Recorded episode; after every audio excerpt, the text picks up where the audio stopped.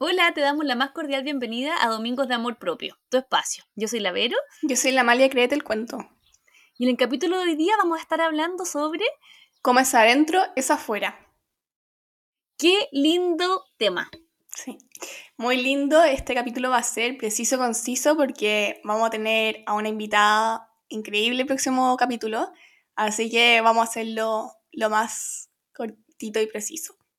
Exacto, la idea de hoy día un poco es como introducirnos a este tema y como partir reflexionando, cosa de que para el próximo episodio ya tengamos ahí algunas ideas y le podamos sacar el jugo a nuestra invitada. Así es.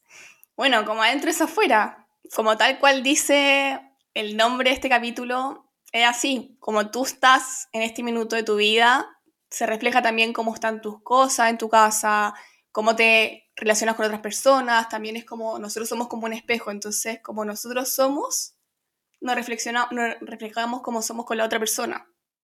Exacto, y esto se puede ver en nuestros vínculos, en cosas tan básicas como cómo está nuestro dormitorio, en cómo está nuestra vida, cómo, cómo nos está yendo, en muchas cosas.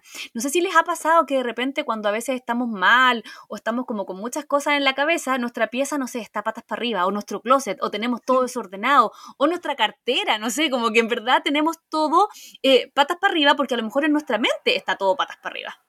Así es, y también, también con las personas que te relacionas. Por ejemplo, si es que tú estás muy conflictiva contigo mismo, lo más probable es que también estés entrando en conflicto con otras personas. Porque en el fondo todos somos espejos y nos vemos como la otra persona, lo que tiene el otro, tú te ves reflejado. Tal cual.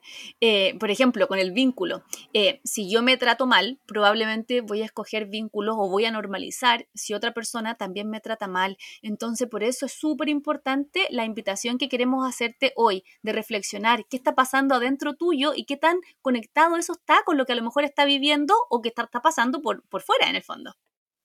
Claro, así es. Y por ejemplo, cuando nosotros normalizamos, por ejemplo, cuando hemos tenido relaciones tóxicas en nuestra vida, es porque nosotros, como dice la Vero, también hemos estado mal y también hemos estado de cierta medida tóxicos con nosotros mismos.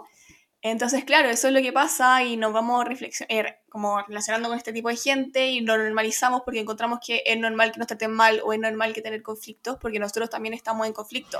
Entonces, la pregunta es, ¿Qué podemos hacer para, en el fondo, tener como lo que es adentro y afuera lo más sano posible? Como vivir en coherencia, ¿cierto? Como que sea un reflejo, pero que sea un reflejo rico. Creo que la primera pregunta que deberíamos hacernos es si estamos contentos con lo que estamos viviendo, tanto dentro como fuera. Y en la medida en que podamos responder eso y digamos, sí, ¿sabes qué? Estoy contento con esa sintonía que hay, perfecto.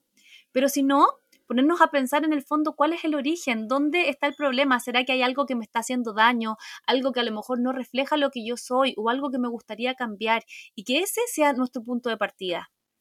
Y también muchas veces me dicen, por ejemplo, que yo tengo en mi Instagram miércoles a hoy, se han desahogando un poco y me dicen como, no, es que me da miedo. Y es como, ¿qué te da miedo? ¿A seguir igual?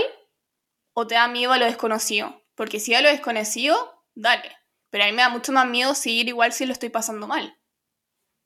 Y es como eso, atreverse a ir a lo en búsqueda desconocido, porque a veces las cosas desconocidas son lo más lindo que hay.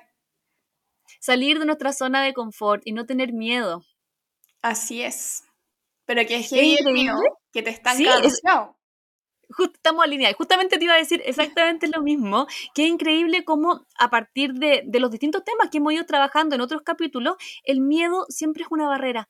En cualquier tema que hemos hablado, siempre aparece el miedo. Entonces, bueno, si lo has ido reflexionando antes, bacán, pero si no, nunca es tarde y plantealo. ¿De qué manera los miedos a lo mejor me están limitando hoy en día en mi vida?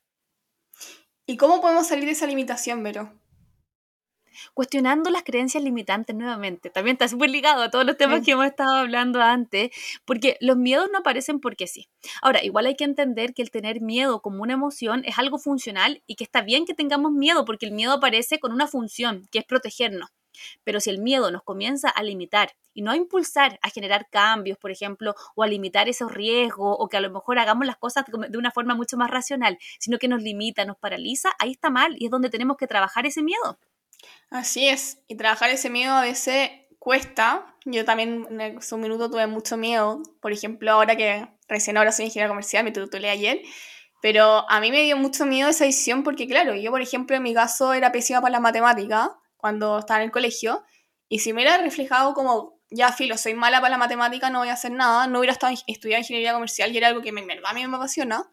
Entonces es como eso, atreverse, como que ya si eres mala puedes aprender en el camino. Como que no, siempre podemos aprender, no es como, no te limites a que lo que te dicen el resto o el miedo que te da lo desconocido, por ejemplo, una carrera o un trabajo, etcétera. Dale, tú puedes. Si tú crees en ti, tienes que seguir con eso. Totalmente. Oye, y felicitarte, Amalia, que seca. Eh, estamos todos orgullosos de ti y, y, qué lindo también cómo has ido superando todas esas barreras, todas esas barreras mentales y hoy en día uno también se da cuenta que la vida no tiene límites cuando uno cree en sí mismo. Sí, así es. No hay que tener miedo, hay que dejarlo, o, o vivir con el miedo, pero como que dejarlo ahí, está a un lado, un rincón. Sí. Eh, un poco cuando hablamos de este tema, así como, como es adentro, es afuera, también un poco es invitarte a pensar, estoy feliz, siento comodidad con cómo está mi vida adentro, estoy feliz, siento comodidad con cómo está mi vida afuera y a partir de ahí decir, ok, ¿dónde puedo generar un cambio? ¿Qué cosas a lo mejor no me hacen sentir tan cómoda?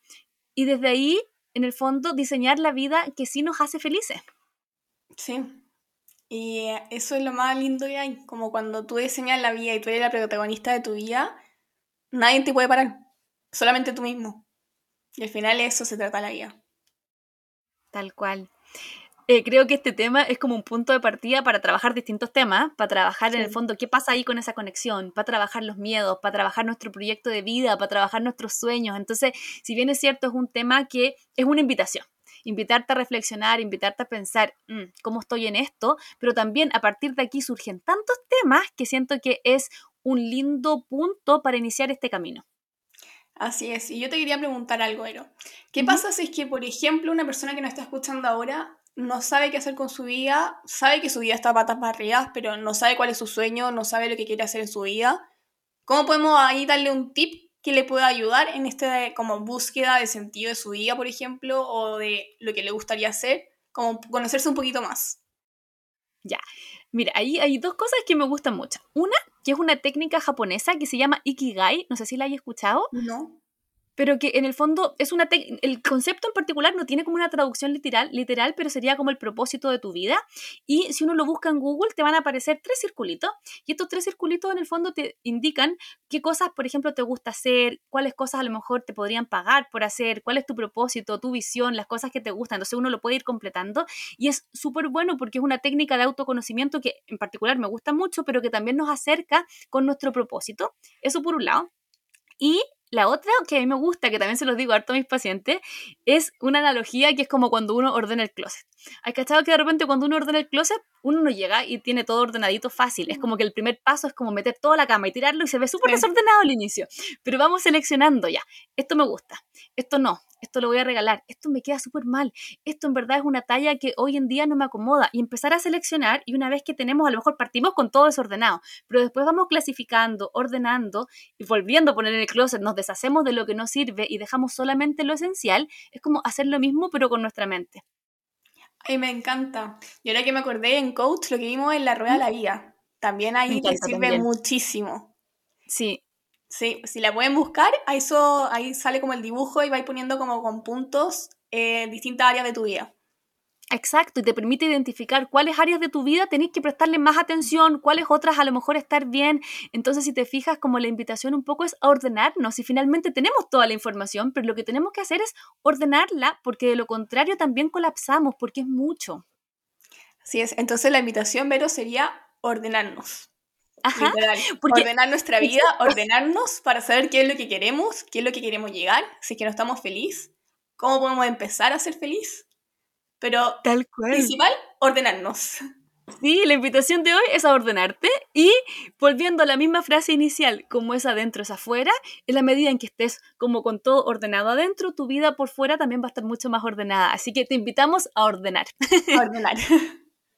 Sí, y bueno, y también dejarte así como una súper invitación para la próxima semana, porque vamos a profundizar este tema con una invitada seca.